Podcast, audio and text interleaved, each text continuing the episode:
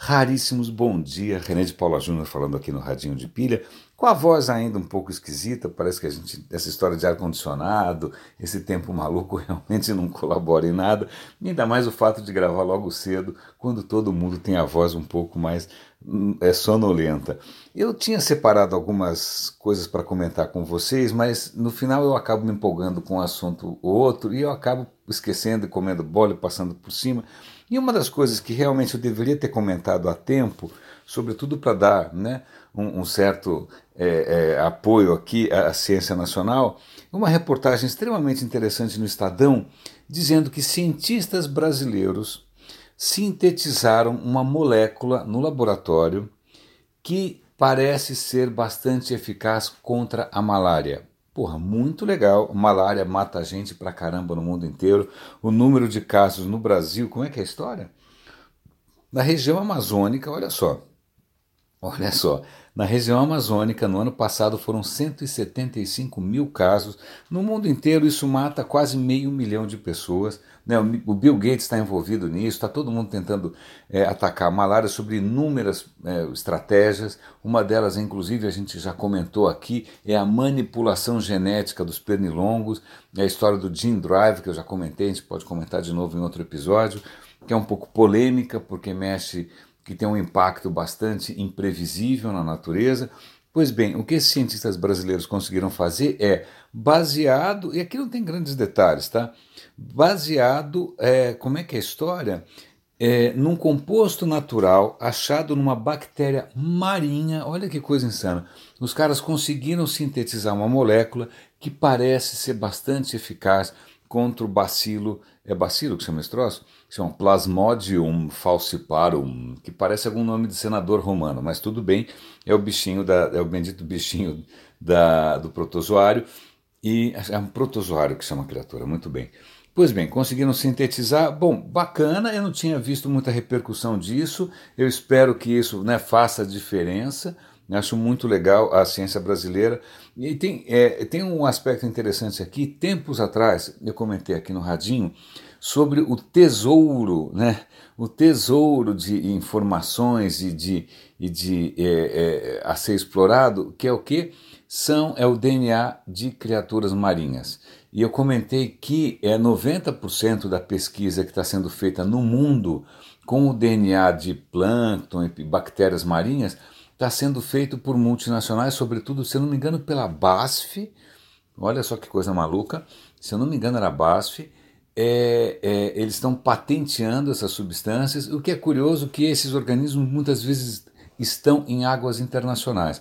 Então já chamei a atenção aqui a quem pertence o DNA de criaturas que estão em águas internacionais. Eles estão sendo patenteados.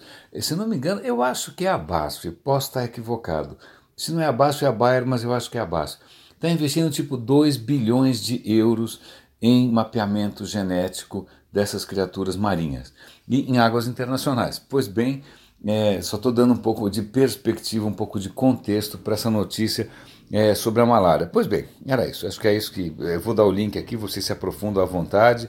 Se vocês quiserem, eu vou dar o link também para essa história de pesquisa genética é, feita pelas multinacionais em águas internacionais. É um tema que eu acho extremamente interessante. Um outro tema que está pipocando aqui e ali, vocês devem ter visto, não sei, sim ou não, mas que eu vou, eu acho que talvez valha a pena é, dedicar um certo tempo, é o seguinte, é a bendita história dos raios cósmicos. Não sei se vocês viram essa história recentemente. Eu mesmo demorei algum tempo para entender é, minimamente o que estava acontecendo ali. Tá? Eu então acho que eu vou tentar desenrolar essa história de uma maneira que seja, sei lá, eu espero que seja é, a mais compreensível possível. A questão é a seguinte: raios cósmicos. Primeiro, raios cósmicos, eles são cósmicos, mas eles não são raios. Chamaram de raios cósmicos lá atrás, quando eles perceberam que né, alguma coisa vinha do espaço, mas depois a gente descobriu que os raios cósmicos não é nenhuma arma laser, não é nem, ninguém está apontando alguma coisa estranha para a gente. Raios cósmicos são simplesmente partículas bastante conhecidas, sei lá, prótons, elétrons, que por, a, por alguma razão difícil de entender, eles estavam chegando aqui na Terra, eles chegam sem parar, atravessam você, atravessam tudo, numa velocidade espantosa. Eles, a velocidade realmente espantosa. Né? Mas real, o, o, Sol já bombardeia a gente com um monte de partículas também todo santo dia, graças ao céu. A gente tem a magnetosfera, né? a gente tem o nosso campo magnético que protege a gente desse, dessas partículas. Aliás, é por isso que a gente tem a aurora boreal, aquelas auroras no céu, é simplesmente essas partículas que vêm que nem umas loucas e elas são desviadas pelo campo magnético e aí elas vão incidir ali no Polo Norte e elas entram com tanta energia que elas provocam essa reação luminosa. Pois bem, então o Sol já cospe um monte de coisa em cima da gente o dia inteiro.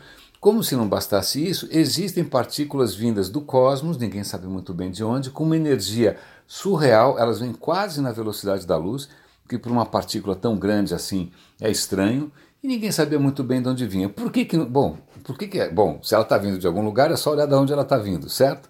Não muito bem. Por quê?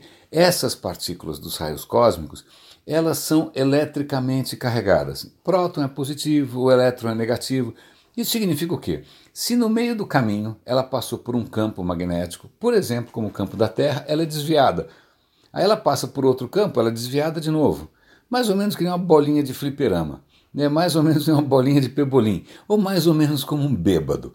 Né? Então, quando chega a partícula aqui, é impossível você saber de onde ela veio, porque ela pode ter sido desviada inúmeras vezes. Né? Não, sabe, não tem jeito, é uma vira-lata. Né? Você não sabe de onde ela veio, porque tudo desvia essa partícula, embora ela tenha muita velocidade. Pois bem, o que acontece é o seguinte: existe um outro tipo de partícula que é chamado de neutrino. O neutrino é uma partícula super misteriosa sob inúmeros pontos de vista. Né? Ela é muito leve, ela viaja quase na velocidade da luz e ela não tem carga elétrica, ou seja, ela passa reto, nada altera a sua trajetória. Tá bom? Nada altera a trajetória de um neutrino. O neutrino atravessa você sem pensar duas vezes, atravessa o planeta, atravessa um milhão de planetas, ele vai em linha reta. Então, quando um neutrino é detectado, você consegue saber de onde ele veio. Por quê? Porque o xarope só anda em linha reta. Pois bem, no Polo Sul, criaram um detector gigante de neutrinos, na verdade é um cubo de gelo, né? É um cubo de gelo de, que está a mil metros de profundidade, uma coisa gigante, com um monte de sensores. Por que, que eles fizeram um sensor num cubo de gelo? Porque o neutrino, em princípio, ele passa reto, ele não interage com nada. Mas são tantos neutrinos que às vezes um xarope do neutrino é, interage com uma partícula e emite um tipo de radiação. Então, se você tiver um sensor suficientemente grande, suficientemente isolado de outras coisas. Né? Se acender alguma coisinha ali no meio, é porque foi um neutrino que passou. Então, os, os, detetores de neutrino normalmente são quantidades gigantes de alguma substância, água, argônio, alguma substância assim, né, que são isolados, enterrados no chão. Né? Por que, que eles enterram no chão? Porque raio cósmico, como eu te falei, não é um raio, são partículas, elas penetram pouco né? um próton penetra pouco, um elétron penetra pouco, e eles acabam se perdendo aí quando eles trombam com alguma coisa. Então, se você enterrar, não vai chegar raio cósmico, se chegou alguma coisa, é neutrino. Pois bem, é, nesse detector no Polo Sul, eles detectaram um neutrino. Ah, que beleza, tá. de onde será que ele está vindo? É, isso não é incomum, eles detectam de vez em quando alguns. Mas a questão é que dessa vez eles fizeram alguma coisa diferente. Eles avisaram a comunidade internacional de astronomia, falaram: gente, a gente acha que esse neutrino veio daquela direção, olhem para lá agora. E aí todo mundo foi lá olhar e o que, que eles descobriram? Numa região desinteressante do cosmos, tinha o que? O que eles chamam de blazar. Eu nunca tinha ouvido falar em blazer, por isso eu estou aqui me estendendo por minutos e minutos para explicar para vocês. Eu tinha ouvido falar em Quasar, sobretudo porque quando era adolescente, Quasar era uma marca de alto-falantes bastante bem cotada. Quasar é um buraco negro que buraco negro, se, se ele tiver ma ah, matéria em volta dele, se ele tiver uma nuvem de matéria em volta dele, ele começa a atrair essa matéria, essa matéria como se fosse um ralo, ela começa a fazer um redemoinho em volta enquanto ela mergulha no, no, no buraco negro. Esse redemoinho atinge temperaturas altíssimas, velocidades altíssimas, e isso gera um campo magnético insano que faz o quê? Que provoca jatos de. Olha que coisa maluca, né? O campo magnético é tão insano enquanto ele está mergulhando em torno do buraco negro que ele provoca jatos de, de, de, de partículas em duas direções, uma para cima e uma para baixo. Bum! E aquilo fica jorrando numa velocidade insana, como se fosse um canhão. perpetuamente jorrando coisas, enquanto o buraco negro vai sugando essa matéria ensandecida. Pois bem, quasars, os quasares são os objetos mais brilhantes, alguns dos objetos mais brilhantes no cosmos. Então, o que acontece é, se por acaso esses jatos estiverem apontados na direção da Terra, na direção aproximada, graças a Deus, porque se fosse em cheio a gente estava frito. Quando eles são apontados na direção da Terra, eles são chamados de blazing quasars. Blazing é, é, uma, é um termo em inglês para uma arma que está sendo disparada, um canhão que está sendo disparado, um revólver que está sendo disparado. Então é como se fosse uma arma apontada para a gente. Então um blazing quasar está sendo chamado de blazer. Parabéns, mais uma palavra no seu vocabulário inútil. Pois bem, descobriram um blazer apontado para a gente que naquele exato momento estava mais ativo que o normal cuspindo é, raios cósmicos na nossa direção. Essa foi a primeira vez que alguém conseguiu detectar uma fonte concreta, notória, com certo grau de certeza, dos benditos raios cósmicos que não tinham pai nem mãe. Né? Era um bando de vira-lata sem pai nem mãe. Agora, pela primeira vez, eles conseguiram, com relativo grau de certeza, não é uma certeza tipo 10 casas depois da vírgula, não, 99,9 que normalmente para os cientistas é pouco. Né? Mesmo assim, eles estão procurando mais evidências e estão aumentando o grau de certeza. Mas tudo isso para explicar para vocês que, graças a um cubo de gelo no Polo Sul e a um neutrino, um, um, na, na minha orelha deve estar passando agora 100 milhões nesse momento. Mas por causa de um, conseguiram achar um suspeito. Esse suspeito talvez seja o segredo de um mistério, que era o mistério de onde vêm os raios cósmicos. E convenhamos, raios cósmicos podem ser particularmente nocivos, a gente escapa disso relativamente bem, porque a gente tem uma atmosfera e a gente tem o campo magnético da Terra. Eu acabei de passar um tempo surreal contando da história de coisas. Vamos mudar um pouco de assunto?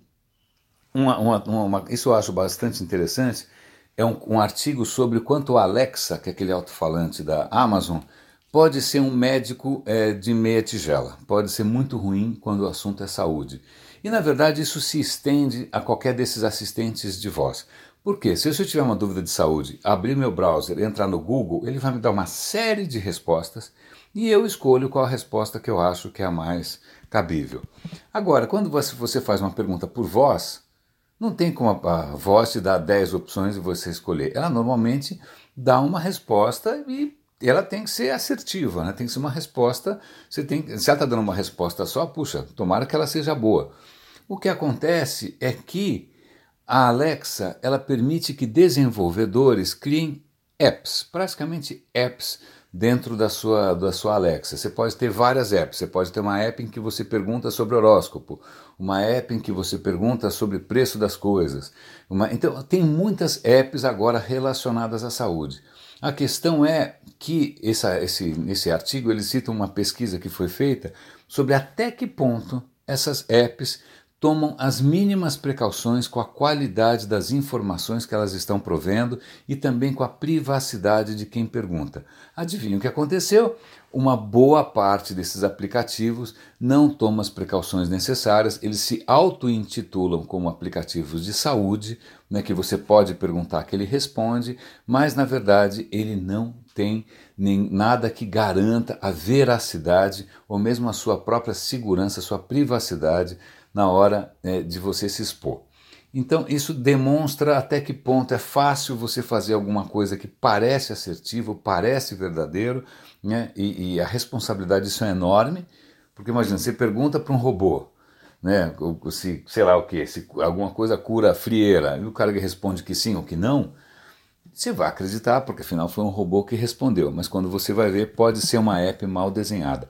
A Amazon está agora é, revendo as políticas, está descartando algumas dessas apps, mas veja bem, se ninguém tivesse feito a pergunta, o negócio estava lá. E agora, para encerrar, esse está sendo um radinho um pouco é, é, excepcional, porque eu estou me estendendo demais em alguns temas, mas tem uma, uma notícia que está um pouco escondida aqui, que é, eu, eu acho muito interessante nós somos né, fruto do DNA, certo? Código genético, certo? Mais ou menos porque tem uma outra coisa que ao longo das, das últimas décadas vem se tornando evidente, é que além das instruções no seu DNA, no seu código genético, que você herda do seu pai e da sua mãe, tem uma outra camada de informação chamada epigenética. Epigenética é o seguinte: você vem lá com o manual de instruções, esse é o seu DNA, mas aí você vem com outro livrinho que fala: olha, desliga aquilo, configura aquilo. É, é uma outra camada que, na verdade, controla como que aquelas instruções do DNA são expressadas. Elas podem, inclusive, ser, sei lá, de repente você tem alguma coisa genética, o, seu, a sua epigenética manda desativar isso. Né? Ó, isso não, isso sim, isso não, isso sim. Então é como se você tivesse o DNA como um sistema operacional, né? e aí você tem ali a epigenética como se fosse o painel de controle. Algumas coisas desliga, outras não desliga. Pois bem, é, o que é interessante é que a epigenética ela é sensível ao ambiente. O DNA, em princípio, não. Se nasceu com o DNA, é o seu DNA, a não ser que estrague, né? Alguma coisa detone o seu DNA. Mas a, a o epigenética é uma coisa que reage ao ambiente. Então, se você passou fome, ou se der alguma coisa no ambiente, alguma coisa tóxica, pode simplesmente fazer com que as configurações da sua epigenética mudem. Pois bem, isso é muito interessante, né? Porque que curioso o meio ambiente poder é, provocar uma mudança na maneira como o seu código genético se expressa. Pois bem, o que os médicos estão nessa pesquisa que eu vou dar o link aqui para vocês estão percebendo é o seguinte, que algumas alterações epigenéticas que podem influenciar a sua saúde quando você é adulto, essas alterações podem ser fruto de da, da gestação, dos momentos logo depois da concepção. O, e, o, o que, que eles querem dizer com isso? Que a dieta da mãe ou coisas que acontecem com o meio ambiente da mãe, enquanto o feto está se desenvolvendo, podem imediatamente alterar a epigenética do feto e isso pode ter consequências para o resto da vida. Então não é só uma questão de você dar um bom DNA da mãe ou do pai e tal, mas o que a sua mãe se alimenta, como sua mãe se alimenta, ou, como, ou ao que ela se expõe em termos de meio ambiente, pode fazer com que o feto perceba essas mudanças na química né? Se a mãe está passando fome, se não está, se comeu porcaria, se fumou, sei lá, se bebeu, né? E isso altere, ele fala, opa, peraí, o ambiente é diferente, eu vou mudar a minha configuração aqui e ali. Isso chama a atenção o que para a necessidade das mães, dos pais, né, em geral, é terem uma vida um pouco mais regrada, controlarem um pouco mais as coisas antes e durante a concepção de um bebê. Né? Eu achei isso muito interessante, é um pouco é, não é, é, um pouco, como eles dizem, é um pouco fatalista, né? Porque, puxa vida, lá vai você pagar a vida inteira por alguma decisão que parecia inócua, né, dos seus pais, mas aparentemente o seu corpo já começa a se adaptar ao ambiente, mesmo quando você está no útero. Raríssimos, espero que tenha valido a pena. Me contem se eu estiver me perdendo tempo demais tentando destrinchar aqui coisas que de repente podem não ser tão interessantes. Mas é que eu fico aflito quando de repente tem notícias que podem ser bastante promissoras do ponto de vista de futuro e muitas vezes elas talvez sejam é, é, obscuras ou difíceis demais para quem não está acostumado com isso. Eu gosto de destrinchar, eu gosto de deschavar, eu gosto de desenrolar esse tipo de informação. Me avisem se eu estiver investindo tempo demais nisso. Raríssimos. Grande abraço, René de Paula Júnior falando aqui no Radinho de Pilha e um bom fim de semana para todos nós.